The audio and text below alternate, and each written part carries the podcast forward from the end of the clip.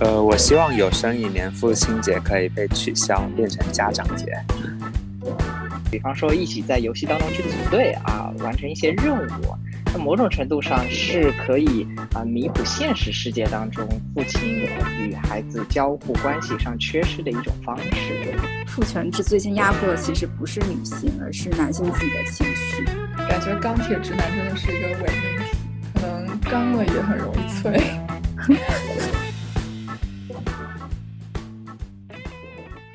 听众朋友们，大家好，这次是越界的第二期，我们今天要来谈谈父亲节。然后呢，今天我们终于集齐了四位主播，先给大家来打个招呼吧。啊，Hello，大家好，我是小楼，然后是哲燕在 TC 的朋友，我现在在 TC 学游戏设计专业。T Teachers College，哥大。对对对，就是哥大的教育学院。然后这个游戏设计专业比较奇特，它放在教育学院下面呢，也是因为它比较侧重教育游戏和功能游戏这样的一个方向，可能和大家日常认识的像啊南加大这样的一些游戏设计专业会稍微有一些不同，所以可能我的视角也会稍微和通常的。这个游戏设计或者一些网络游戏啊，稍微会有一些些区别。大家好，我是大树，我也是哲彦的朋友。然后我现在是各大临床心理学专业的博士，呃，我从事精神障碍跟心理健康有关的工作。除此以外，我也是一名心理治疗师。大家好，我还是丁一，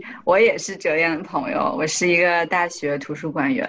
大家不要笑场。突然觉得我有好多朋友。然后，对呀，然后，所以希望今天大家如果吵起来，呃，不要伤感情。然后我今天虽然是一个教育工作者，会有一些教育方面的视角。话说这个父亲节，我不知道大家家里面平时会不会有过这个节日的传统？我们家是没有的，因为可能我们家本身仪式感比较淡漠，所以父亲节、母亲节、儿童节都不咋过。所以不知道你们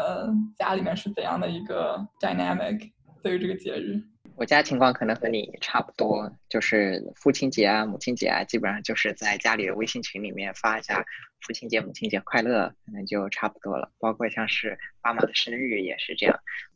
呃，我的话，我们家呃，其实还是稍微会过一下的，比如说吃点好的，或者是说，就像现在呃，开始有赚钱了，那可能呃，我妈 就会提醒说，呃，这个父亲节了，要记得买点东西之类的。但我觉得很有意思的是，我爸他自己会经常忘掉这个节日，我妈会记得这个节日，所以还蛮有意思的。对这个点，嗯啊，对这个点也是我想到，就是说，哎，其实。可能我妈妈还好一些，我爸爸他对于本身过这种仪式感的东西，他会有一点害羞式的抗拒。就是如果比方说在这个节日你跟他表达的多一些，或者可能要给他个拥抱或者买束花什么的，他会有一种哎，就是哎呀咦这种这种状态和感觉。我觉得可能对于呃男性来说，他确实在接受这种仪式化的啊很有情绪性的表达上面。会相对难一些，尤其是他自己可能从小。在自己的父母那边不太接受到这些的。我有一个不太一样的视角，呃，因为我是单亲家庭长大，不过呃，我爸和我关系还是非常紧密的，就我们每周都会一块儿，呃，从很小吧就带我出去玩，然后聊天都很多。然后我不知道他性格问题，还是因为单亲家庭的缘故，他就会格外重视这些仪式感。然后比如现在，即使现在他每天都，比如都会说早安啊、晚安啊。然后过节这些时候，也可能是我有这种更更有这种意识了，就变得，然后就也会很喜欢跟他过过节这件事情。虽然可能不能物理空间上在一起，但还是挺注重这方面的。嗯啊，我还是很羡慕有这样的 父亲，因为从我呃认识的朋友当中来说，确实我发现，如果无论是男生还是女生，如果他性格很开朗，或者是他很能有同理心的话，当我再去问他，哎，你的父亲是一个什么样性格状态的时候，基本上都会有，就是父亲他是在情感表达或者是一些情绪感知上比较强烈和比较敏感的这样的父亲，会有这样的一些孩子，对。很有很有意思，这点这个刻板印象我也可以印证。感觉我就特别不擅长表达，可能跟我爸特别不太擅长表达是有一脉相承的逻辑吧。这个我要 Q 大树了。这个现在大家都在辣原生家庭，你要不要说两句？就关于这个到底是有多大影响？我觉得这个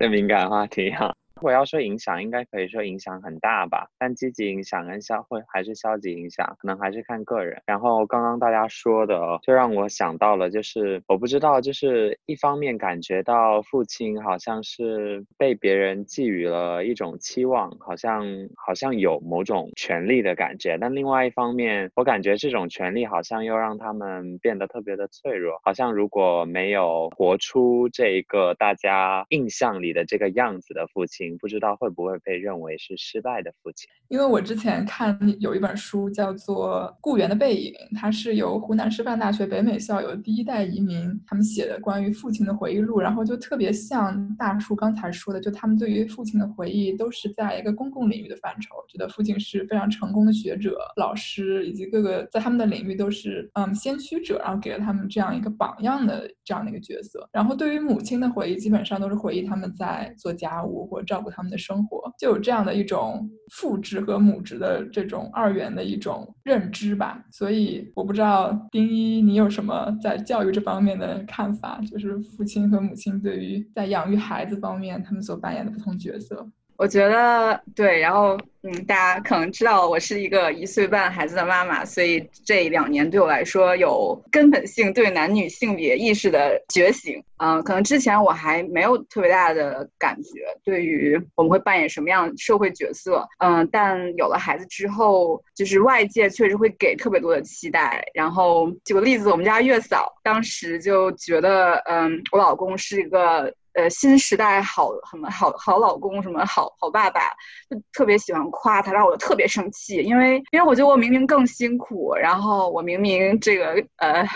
有付出的又付出了很多，但嗯，他们就会呃不光是月嫂吧，大家所有人在内的，然后会觉得好像父亲呃如果有一些刚刚大家说的情感表达或者做了很多对孩子的付出，就会得到很多鼓励。但我觉得是要有这些鼓励的。不过我如果比较自私的。以自己的情绪来感受这件事的话，就会觉得非常不公平。嗯，你这说的这个不公平，我也特别有感触。就是可能大家对于母亲的期待比对父亲的期待要高，就是在养育孩子的付出上。比如说在北美离婚的这个案件当中，就如果嗯一个法院他要判定。离婚的这对夫妇，谁拥有这个孩子的监护权？他们会找一些社工到这个离婚的家庭里面去进行观察访问，然后他们会对于父母就做出不同的评价，就看谁更靠谱，能够带这个孩子。然后基本上对于呃父亲的要求就比对母亲的要求要低。就比如说，只要这个父亲他没有呃滥用药物、毒品的历史，或者之前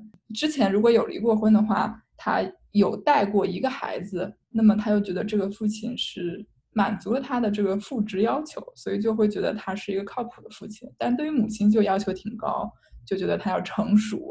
呃，他要呃能够建立非常好的呃母子和母女关系，嗯，然后包括他的这个社会技能以及看上去是否是一个能够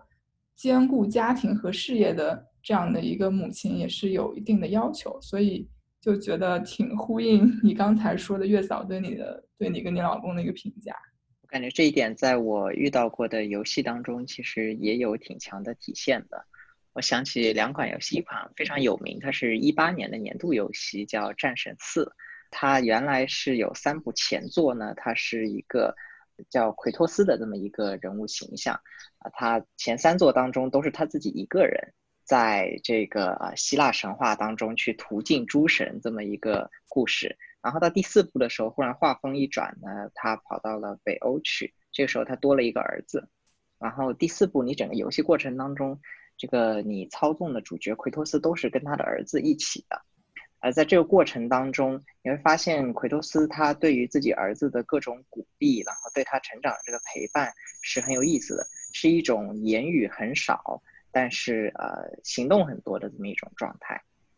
因为他儿子这个过程当中也在很多战斗技能啊这些方面在成长着，然后每次他有成长，或者说是他儿子遇到一些挫折，有一些退缩等等的时候，那奎托斯对他儿子说的话可能大概就是一两句，然后有一点非常有意思，就是当他儿子有成长的时候，他永远是哎可能说嗯还不错。就是这样很简单的一个评价，不会去盛赞他的儿子。呃，这个其实呃很有意思，我觉得也是对于父亲形象的一种可能有一些刻板印象在里面，因为我们都会觉得好像父亲在啊言辞表达上这些不是特别的丰富，然后可能是更多的一种沉默而伟岸的形象，啊，这个在游戏当中其实传递的也是很明显的。另外一个游戏就是之前咱们也聊到过，叫 Home Behind 啊，归家意图这一个，它呢是啊一个横版过关的游戏，就背景呢也是在啊上世纪的战乱当中。一个父亲跟他的女儿走散了，然后他父亲就要穿越啊战火，然后一直到欧洲的难民群体当中去寻找他女儿。但是这个设计也很有意思，就是他为什么是用父亲这样一个形象来设计去寻找他女儿，而不是母亲这样一个形象？甚至你在游戏当中可以选择这个父亲的职业，但你无法选择你操作的这个角色是父亲还是母亲。啊，我觉得可能也是对于父亲承载了一种。因为这个过程当中，他要穿越这个战火线，要经历很多很多的事情。他过程当中要去跟其他的难民可能争抢食物，甚至去互相残杀。这里面其实都有对力量和对权力的这么一种期待在里面。可能他会觉得，如果这个形象设置成母亲，预设可能就不一定能够去挑战掉这些困难，或者说是。玩家也许在玩的过程当中觉得，哎，如果是一个母亲形象，他在这个过程当中去抢东西，去啊互相残杀，然后去获得资源，都会觉得有一点点奇怪。也许可能是为了应和或者符合玩家这样的一些预期，他设置的是父亲这样一个形象。就针对刚才你说这两个游戏，我有两个问题，一个是针对你第一个游戏，是不是因为在这个游戏当中设定的是父子关系，所以父亲会要有就是。嗯，在夸奖孩子方面会比较的嗯保守一点，嗯，因为就我个人体验而而言，就是我爸通常是那个对我吹彩虹炮的那个人，哦不对，彩虹屁，然后我妈是那种要鞭策我不要呃戒骄戒躁，继续努力这种，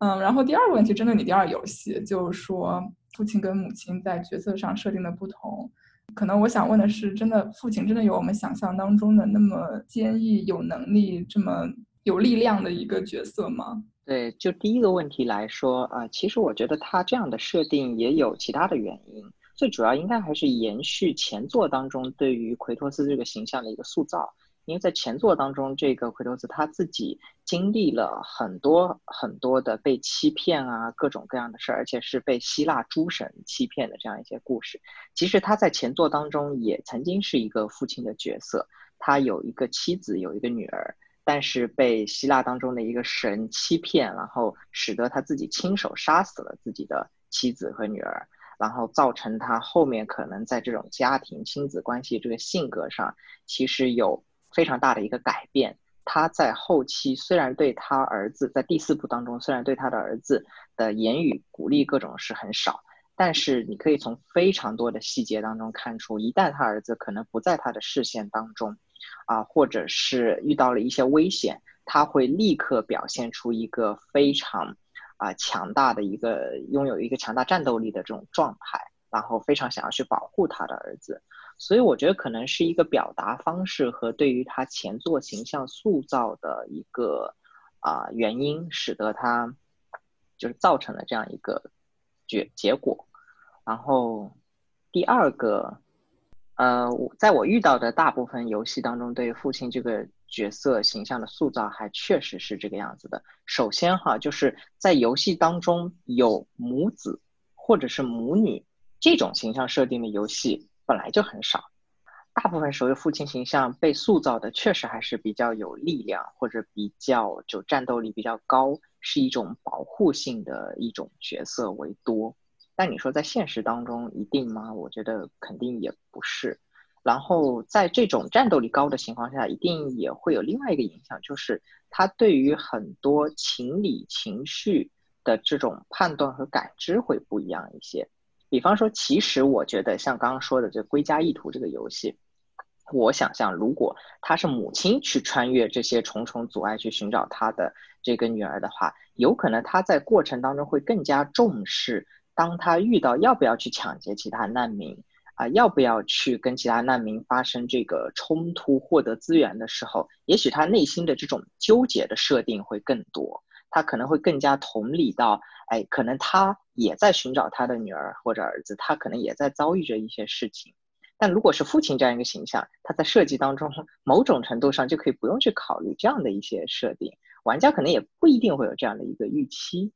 嗯，我觉得还蛮有意思的，就听到了很多这个父母亲差异的东西。然后我在想到说，这里面可能有挺多就是呃很合理的，或者是说固有的，比如一些生理上的差别啊，或者是说就是呃女性确实是承担了这个生育过程中的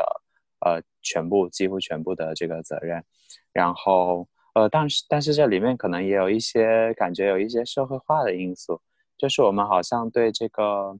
养育者的者的角色期期待其实是不太一样的。比如男性往往被认为是不太可靠的养育者，我就想到我以前呃，就是去公园或者游乐场，就每次看到就是母亲跟孩子起矛盾的时候，他们经常会说一句话，说找你爸去，然后那个小孩就在那里哭，我不要，我不要。然后这个给我印象很深，就说明就是某种程度上这种不可靠可能还是有一点依据的。然后另外一个我还想到就是说，比如说我们为什么是父亲节跟母亲节是分开的，而不而不是说比如有一个 Parent Day，说明对这个主要养育者的期待认可还是有差异的。然后这背后可能也涉及着一些刻板印象，比如我记得就是前几年。其实连续好几年都是这个人民日报母亲节跟父亲节必发这个推送，然后父亲节的就说就给父亲买买买各种用的，就他可以用的东西，呃，然后到了母亲节就是说买电饭锅，就是做家具用的东西，所以导致可能一开始大家意识还没有那么明显，但等到这个，我觉得就是这几年可能就是这个平权意识慢慢也有点提升了，就开始就被骂的不行。他才意识到说这样确实是有问题的。我还想到就是父亲的作用。刚刚丁一问我，我想到了就是，呃，其实有时候很难讲，但是我们可以试着想一想，就是如果说没有父亲出现会怎么样？让我想到心理学里面很大的一些研究，比如说脆弱家庭的研究，就是呃青少年他们就是结婚呃就是生子，但是不到法定结婚年龄，然后他们没有结婚。然后大部分孩子几乎都是由母亲呃带大的，呃，但是就是这个研究很有趣的一点就是，他了解说这些父亲到底有没有参与在这个孩子的成长过程中，就是有一些父亲可能没有参与，然后后来他们有些人甚至甚至走上了犯罪的道路，呃，在监狱里面度过了很多时间，就缺失了，没有在这个孩子的生活里面出现。然后那些没有父亲呃参与的孩子，特别是如果说父亲是在监狱里面度过很长时间的这些孩子的话，他们很很有可能会重复就是自己父母的道路，也是在青少年的时候就是怀孕生子，然后又进入了一个就是脆弱家庭的这个循环。所以某种程度上来讲说，应该父母都各有呃影响。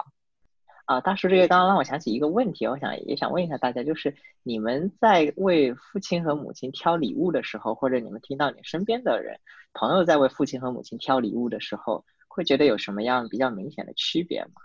说实话，这个问题很难回答，因为我很少给爸妈买礼物。不过我记得我之前给我妈买过皮夹，嗯，还有化妆品，就是护肤品之类的。然后给我爸呢，曾经。试图想要买过领带之类的，但是呢，后来我妈就说：“哎，不用给你爸买，他什么都不需要的。”这就确实也是，就我爸生活比较简朴，然后没有任何这方面的需求。我一般发红包，就是都一样，就我一般直接发。父亲节、母亲节的时候，我会买他们两个都能用的，就是按摩的东西，或者是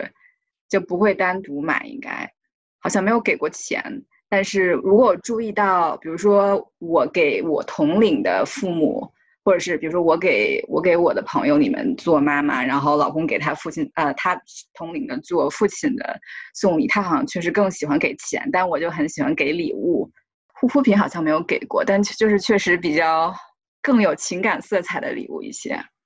嗯啊，小罗为什么问这个问题？就觉得我们从我们这一代做起，就应该反思自己选择礼物的这个性别 差异，然后不能老去责怪这个社会怎样，我们要从自己做起，对不对？哎，确实是，就是我自己的观察是在想到为父亲送礼物的时候，更多会想一些实用性的东西，呃，手表啊，领带啊，然后这个剃须刀，这个是非常常见的一个一个物件。然后可能在母亲的时候，可能就会更容易想到花啊，然后这个，比方说像母亲，我们就想到康乃馨，但你想到父亲，很难想到立刻联想到一种花。我觉得其实这也是我们日常生活当中，也就我们细节当中，也许可以从自我做起，去改变这种啊社会对父母亲形象设定的一个区别。因为我们这样子送，某种程度上也会在强化可能你原来这个社会给你的一个预想。我特别同意这个说法。然后，而且接到刚才大树说的，现在有很多不同的家庭组成。然后要意识到，越来越多的可能是只有一方在抚养孩子的。我觉得，我刚刚虽然说我跟我我父亲好像比较紧密，但我觉得从小也是能感觉到，我会觉得好像单亲家庭的孩子就不正常一样的这种感觉。可能到后来慢慢的会觉得这非常，也不能说非常正常，但是比我想象要普遍，以及我也许。在不同的情况下都可以拥有很多，不管是呃资源还是爱吧，就是并不是只有大家所描绘的这个典型的父呃有有爸爸妈妈，然后小孩子这样的呃核心家庭，这样才是最完满或者最必要的。但是反而可能这样的家庭也不一定就很完满。我觉得你说的呃特别特别对。然后我其实想到了，就是说家庭结构就是有其实有很多种可能。包括说，就是其实现在很多国家这个同性恋婚姻已经合法了，甚至有一些家庭就是有两个父亲，或者是说有两个母亲。那像这样的家庭的话，它必然也是面临着就是一个这个养育孩子的分工上，就是可能他们不会说像就是一些就是性别分工特别明显的社会一样，样出现什么就是养育的责任主要都落在女性身上。但是肯定就是他们还是要协调出来他们自己的一套分工。然后刚刚我们说到分礼物对这个性别教育很重要，我其实还想到就是说父母两个人的关系其实就是一个活的，就是行动的电影，就是给孩子一个呃长期的这个教育。然后不知道说在这个性别平等这一块，就是教育这一块有什么样的看法之类的。我比较关注，其实就是现在的绘本上面是怎么描绘嗯家庭关系的。然后挺有意思的是，我不知道是因为我的同事都还比较激进，就是在加州这边，还是因为呃我们总是在提这些话题。我发现他们送给我的绘本会特别注重里面的，就有很多父亲在在就带背着孩子这样的绘本，然后有很多你刚刚说的同性恋的。带孩子的角色，然后还有很多，比如长辈带孩子的角色，嗯，就觉得会特别重要。我觉得从我们在给孩子怎么讲述，就是家庭关系，什么是比较在描述啊，我们我们我们周围的这些人啊，包括啊，还有还有，其实每还有不同肤色的宝宝，然后怎么在绘本中体现很多样的家庭组成，还有人的组成，都非常有意义，我感觉。就刚刚大树说到，就是父亲总是会被当成不负责任的养育者，这个在美国的法律界也是非常受争议的一个点，尤其是在最高法的判决当中，一旦牵扯到嗯决定孩子监护权这个问题上，法院就特别愿意去施加一种道德评判，就说什么样的父亲是有权利得到孩子监护权，会去评价父亲是不是靠谱。然后在这一点上，法院就会变得特别圣母，可能有的时候就不太愿意让孩子沦落到一个他们认为不负责任的亲生父亲手上。嗯，就比如说之前有一个案例叫做 Adoptive Couple versus Baby Girl，这是一个挺近的一个案子，二零一三年。它的一个背景呢，主要是印第安儿童福利法。这个福利法它的初衷呢，是想要让那些被很多白人家庭收养的印第安裔孩子。能够回到他们的亲生父母的家庭当中，然后在这个案子里呢，最高法为了嗯不让这个孩子的亲生父亲，就是这个亲生父亲他是看上去是一个非常不靠谱的形象。他出生之后，呃，在孩子出生之后，他没有特别的。照顾这个孩子，最高法呢就说，因为这个父亲他从来实际上面没有过抚养这个孩子，所以他就不存在归还抚养权的这个含义。法院在这一点上，他采取了一个非常机械的一种对于字面上的法律的释义，说明当时法院为了将这个孩子留在相对富裕健康的白人的抚养家庭里面，反映了就法院在。这个问题上会变得非常的 judgmental，就会变得非常圣母，更会愿意去剥夺亲生父亲的抚养权。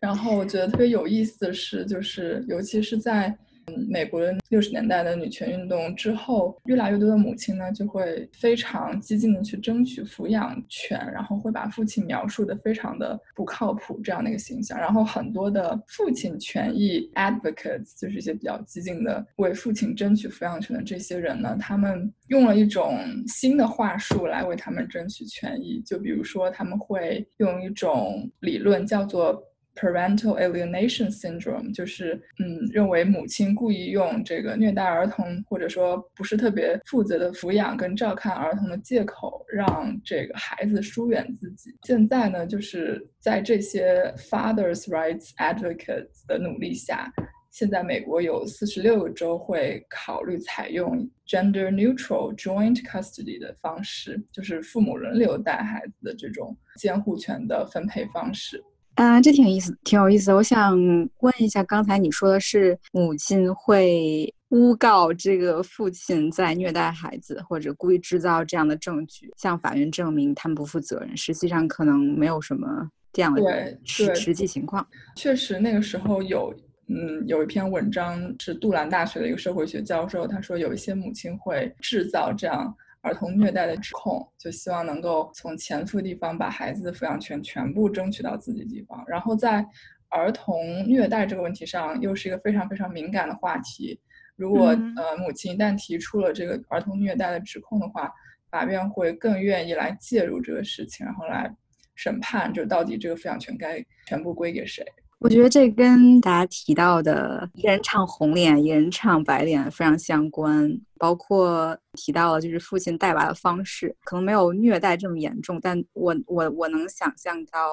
包括我，我也能感觉到我身边的这样例子，一些父亲带来的方式会被指责，就是不管是玩游戏这些方式，还是平常，比如说父亲更严厉一点的时候，或者更想树规则的时候，然后母亲会啊，好像自己是一个更加照顾关怀的这角色。当然，可能很多母亲确实是发自内心的，就可能更。心疼孩子，但也有很多情况下，有可能反而是在利用这个有另外一方的更严厉的声音在立规矩。但是像你这样说。等到真正到法院上或者之后要争夺抚养权的时候，却又拿这一点来去攻击他们，确实挺惨，听上去。对对对，然后父亲在公共场域的他的一些权利和角色，刚好是他们在私人家庭场域上的一个软肋。不过美国的案例呢，跟中国的案例又不太一样。在中国的话呢，尤其是在农村地区，父亲还是在法律上非常有优势的，在争取抚养权方，尤其是争取儿子的抚养权，在父权制的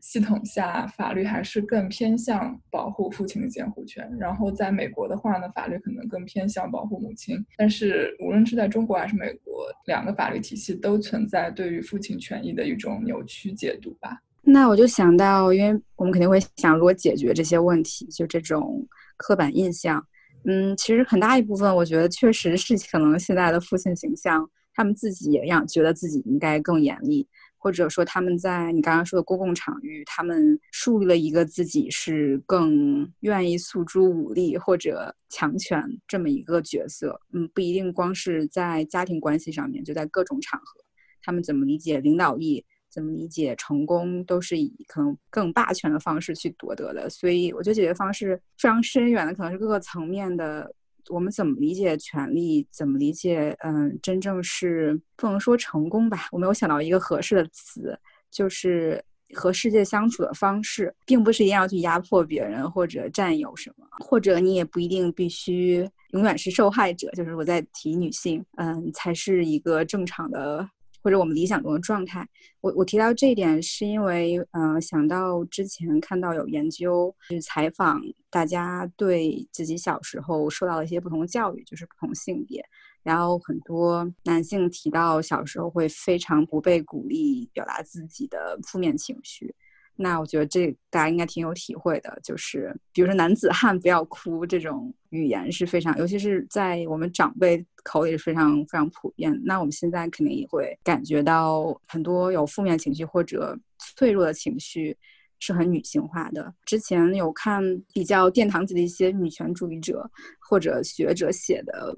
呃理论，都会提到他觉得父权制最先压迫的其实不是女性，而是男性自己的情绪。我觉得就非常准确，在他们不想去呈现自己的脆弱的时候，他们先压制了自己的情绪，然后再去可能在公共场域里，像你说的，去争取自己的权利的过程中，觉得是需要去压迫一切他们觉得体现脆弱的方式。那可能女性本身。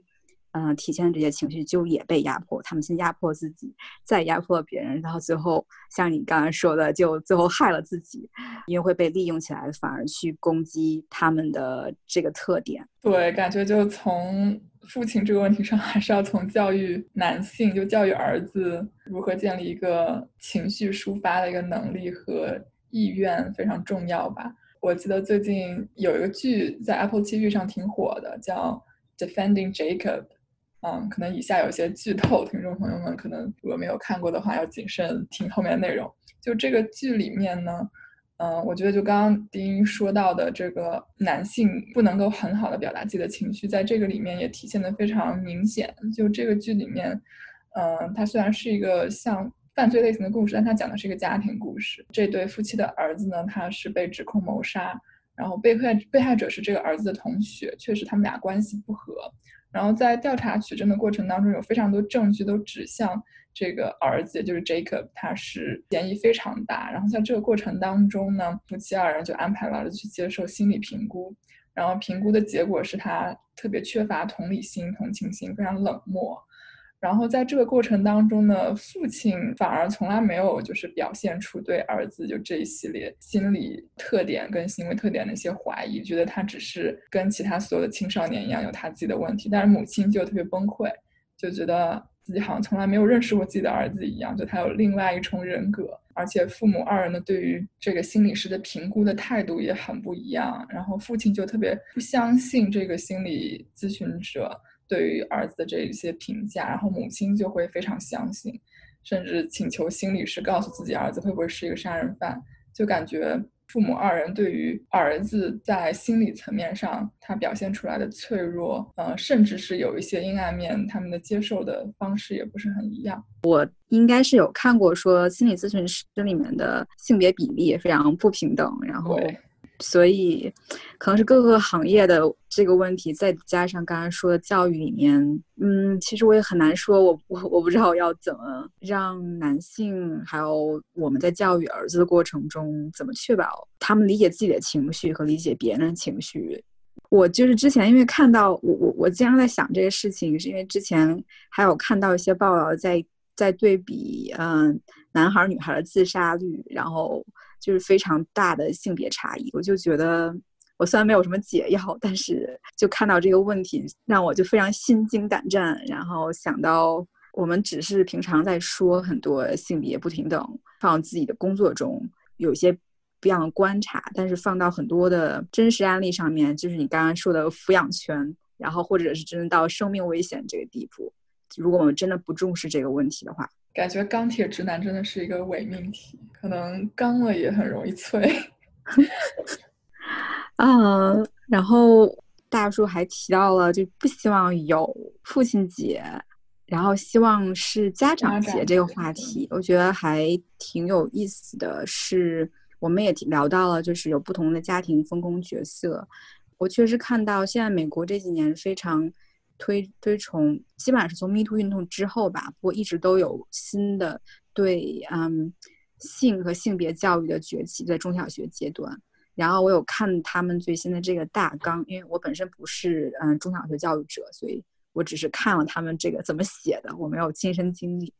呃，里面就我可能本来想象只是一些生理上面或者一些行为上面的教育，就呃关于儿童自己，但里面其实讲了挺多关于除除了性别表达之外，有很多家庭怎么分工角色这些。啊，比如说会讲，嗯，单亲家庭是什么样，然后隔代家庭、领养家庭，所以我觉得还挺好，就是会，嗯，像大树说的，到时候如果有这个家长节的话，很多时候可以包含更多群体，嗯，就不会让，比如说任何一个我们现在看来比较特别的家庭组成的孩子感到自己的家庭是不正常的或者怎样的，我就会觉得非常好。然后，但是另外一方面呢，嗯，又想到，其实可能家长这个概念也是可以被解构的。我其实一直没有仔细想过家庭的这个这个含这个意义。我知道倪志燕，你一直会会想到家庭在法律和经济上的意义。不知道你有没有什么想点评在这里？嗯，我提到这个是因为，其实，在嗯，比如从哲学上来讲的话，很早就在柏拉图他们在想。怎么着是一个很好社会的时候？当时在描述来抚养孩子这个角色的人的时候，没有用家长，而是用嗯 guardian，就是守护者这么样一个角色。而且他们觉得家庭是一个保持社会团结的这样一个方式。我们现在可能赋予它很多其他的意义，就并没有存在，或者说他们比我们要更加先进的想到了这件事情的可笑性。对，我觉得 guardian 这个概念还挺有意思的。就现在，因为美国一直都是比较传统意义上，它是比较强调核心家庭的这个概念，然后它是也是有非常鲜明的性别分工，就是异性恋呃组成的这样的一个核心家庭。然后在法律上的话，确实就像大树说的，就现在有很多的同性恋家庭，然后他们也能够呃争取到。组建家庭的合法权益，然后最高法也是通过了同性恋婚姻，这个其实还是挺对于传统这个核心家庭的概念是一个很大的挑战。嗯，我最近参加的一个 seminar 也有提到这个概念，就挺有意思，因为他们是一些比较保守右翼的那样的一派人，就他们还是非常想为美国核心家庭的这个观念做一个维护的，然后他们一直想推翻最高法对于同性恋合法以及将流产合法化这样的。一些决策，所以说这些概念也一直是在正反两面都在互相的互动吧，还没有说一个呃 settle down 的一个观念，说家庭应该是什么样的。我也有同样观察，比较有意思的是，其实还是跟 Black Lives Matter 挺相关的。我我在的呃社区委员会，呃，因为会有一些就是呃社会团体组织来嗯接触我们，让我们去支持他们的组织，然后就这么样一个。说要支持平权，然后嗯反种族主义这么一个组织，然后在我们去讨论，就是我们是不是要写一封公开的，就作为一个我们算一个市政的单位吧，是不是要写这么一份公开的支持信的时候，一般大家应该会觉得，嗯，现在政府为了政政治正确，一定会去支持这样团体的，然后但是。就有一个委员会的委员就指出，我去，他说我去仔细看了他们的网站，他们不只是支持呃非裔的权利权益，而且之中他们还在说，呃核心家庭是一个非常白人化的概念，我们要挑战这个核心家庭的概念。然后啊，这个委员会委员就就是非常生气，可以说他觉得这是在挑战他觉得非常稳定的社区和谐的基础，他把它就是当成一个非常既定的必须存在的一个结构，然后觉得非常可笑，觉得这个这个社团组这个社区组织在把它归结为一个白人的产物，虽然我觉得可能不无道理，就是起码在基督教的。体系里面是确实鼓励这样一个形式的。我觉得很有意思的一点是，呃，因为之前在职大学历史的时候也读到过一些，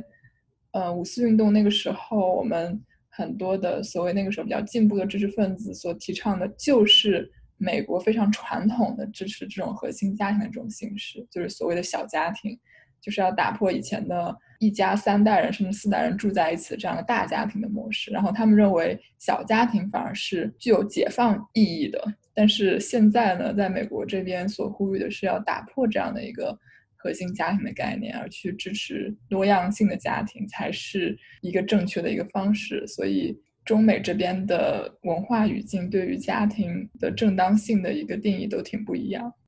父亲节回到这个话题，父亲的怎么让他们的脆弱和他们的权益得到很好的表达和维护，可能说到底，最终还是我们允许怎样的家庭模式。大家会有羡慕别人家爸爸的时候吗？我还挺羡慕别人家有一个会打游戏的爸爸的，因为我自己的我是虽然现在学游戏设计，但是我并不是从小打游戏，或者说从小被父母允许打游戏的那种状态。我最早第一次接触游戏是五年级的时候，那时候很出名的这个《梦幻西游》，当时刚迷上的时候，其实我父母是严令禁止我打的，但是因为身边小伙伴都在打，然后我自己也很喜欢。啊，有一次的时候，我记得是这个，我父母跟我说，我爸跟我说，你每天回来可以打二十分钟。但你知道，对于小孩子来说，玩游戏进去之后，这二十分钟是过得非常非常快的。啊，每次我过了二十分钟，就会想尽办法再拖一下，可能再拖到个三十分钟、四十分钟。然后拖了这么两三次之后，我爸就非常生气，的说：“你要是这样拖的话，你就再也不要玩了。”然后就后面就给我完全禁止掉了。所以后来我在听到说，啊，这个有一些同学可能也是学游戏设计专业啊，或者是不一定学这个专业，但听到他们有一个呃从小会打游戏，然后并且会带着他们一起感受游戏当中快乐的这样的一个父亲的时候，我还是属于非常 羡慕的一个状态，因为对我来说，可能这是这其实是父亲和孩子建立亲子关系的一种很有效的、很另类的一种方式。在游戏当中，他可以比方说啊，教给孩子一些战斗的技巧，一些游戏的玩法。啊，他更某种程度上更符合父亲这个功能性的这么一个设定，呃，但在这个过程当中，其实是可以有一个交互的，比方说一起在游戏当中去组队啊，完成一些任务，那某种程度上是可以啊弥补现实世界当中父亲与孩子交互关系上缺失的一种方式。所以我是觉得，我我之后可能应该会成为这样一个父亲，就是 在我可能很小的时候，就会带着我的孩子一起和玩各种游戏。感觉做个父亲好简单，只要跟自己小孩一块玩就行了。呃，我我来杠精一下啊，这个呃，你想做这样的父亲，可能社会不允许，因为就像比如像倪哲燕这样的人，就会说你这这这不是真正带孩子的方法。然后我现身说法一下，我老公就非常喜欢打游戏，然后可能我婆婆就非常不喜欢他。呃，有了孩子之后还喜欢打游戏，但我确实是会为他说话，我会觉得我觉得挺好，就是大家要保持自己的生活嘛。但我能感觉到，就是他他一定之后会有其他的压力，会觉得他好像没有在做我们日我们平常认为的，就是关怀孩子的很多行为。他如果带他打游戏，可能是不负责任的。所以可能大家对游戏本身就有很多偏见吧，比如倪哲燕是不是？嗯。也许是有那么点偏见，可能我觉得就是父亲跟孩子玩在一起，不一定要通过在网上打游戏的方式，就玩儿有很多种玩法，就比如说出去做运动也是一种玩儿，嗯，有这种肢体的这种亲密接触也是一种玩儿，然后总之，嗯，我还是更希望能够有一些实体的一些活动，而不是虚拟的活动。我觉得这可能就涉及到大家确实对游戏认知的一些些偏见。这里可能也为游戏正一下名。其实，在游戏当中还是有非常多不同的类型的。比方说，可能在孩子小一些时候的时候，七岁以下的时候，你跟孩子玩桌游会比较好，因为现在很多桌游的设计当中，它也会很重视，一个是亲子互动的一种类型关系，第二个是对于孩子一些智力啊、一些情绪感知啊这些方面的一些开发。第三个，它可能也会涉及到一些啊，你说的这种肢体动作或者一些行动啊，甚至一些运动这样的一些方式。所以我觉得它其实是给了一个很好的媒介，让这个父亲跟孩子去建立一种关系。可是你刚刚在讲游戏里面充满了各种性别的这个刻板印象，那这样不是加剧这种刻板印象吗？所以好像。不然你就推，我觉得有有机会可以在我们发出的时候推荐一些你觉得还比较合适的作品。不然我们难道不是，对吧？因为尤其游戏作品，我相信它是主要是为了赚钱，那必然会迎合更大众、更社会主流的想法。那现在必然我们刚才说的很多，在挑战现在主流的家庭观的很多形象和父子关系，可能是不会呈现在里面的。确实，当游戏当中出现一些男女性别的时候，它会有一些偏见的设定。但是有性别设定的游戏，在这个所有的游戏当中的比重其实是不高的。可能对于大部分接触到的游戏，尤其是桌游类型来说，它并不会去设定这里面有一种男性啊或者女性的区别，所以对于亲子来说，选择的面还是非常广的。大树，你有没有什么想说的？关于羡慕别人家的爸爸这一点？我我其实我自己我没有特别就是怎么羡慕过，但是我爸也是属于那种不打游戏的。所以某种程度上，呃，这这这也可以算是就希望有吧，呃，但我刚刚你说一点，我觉得我想回应一下，就是呃，你说这个打游戏的爸爸很轻松，我感觉就是在养育的过程中，就是有一些工作，就是是不是大家觉得有一些工作其实是不讨喜的，就是你可能是为了这个孩子好，但是可能就是这个孩子就是。可能不理解，或者是说觉得就是还太沉重了。但是如果父亲他的主要做的事情就是陪陪孩子玩的话，他做的工作其实是比较讨喜的。那这样子就会出现一个现象，就是说孩子可能会说，就是呃，爸爸对我好，我要跟爸爸在一起；你对我不好，你最坏。那这样子就其实双方，我觉得他们分担的工作就不太平等。我觉得是一个挺不平等的分配，不知道大家怎么看？我觉得说特别对，有时候可能不光是性别上面的不平等，是大家要分一个唱白领唱红，娘有非常反对这种做法，呃，一定要统一战线，我觉得，然后不能就搬总总是搬出这么一个人，然后之前可能都是把这个推给了父亲来做，所以我就呃致力当一个狠心的妈妈，有时候就我们一定要统一在一条战线上。那我们可能时间，呃，大家觉得话题聊的差不多了，有没有什么大家最后想说的？嗯，比如说一个愿望，或者是提一个建议吧。比如说以后，不管在工作中还是自己生活中，或者自己对自己的呃父亲，或者对下一代的一些期待。我觉得我最大的期待还是希望父亲能够参与到更多的。跟孩子的互动有更多的参与感。我的期望就是以后游戏当中对父亲这个形象可以更加的多元吧。也许他某些时候也可以承担起一些情绪感知，甚至是像啊这个原先对于母亲期待一样那种负责很细腻养育的这样的一些设定。我觉得这样的游戏会在推动啊这个性别偏见认知的消除上也会有一定的帮助。呃，我希望有生一年父亲节可以被取消，变成家长节。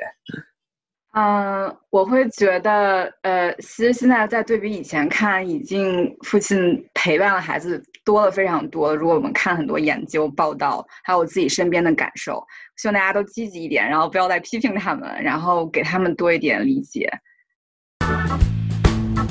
这一期的节目到这里就结束了，感谢大家的收听。各位可以在苹果 Podcast、Spotify、喜马拉雅和微信公众号搜索“越界 Trespass” 收听我们的节目。我们下一期再见。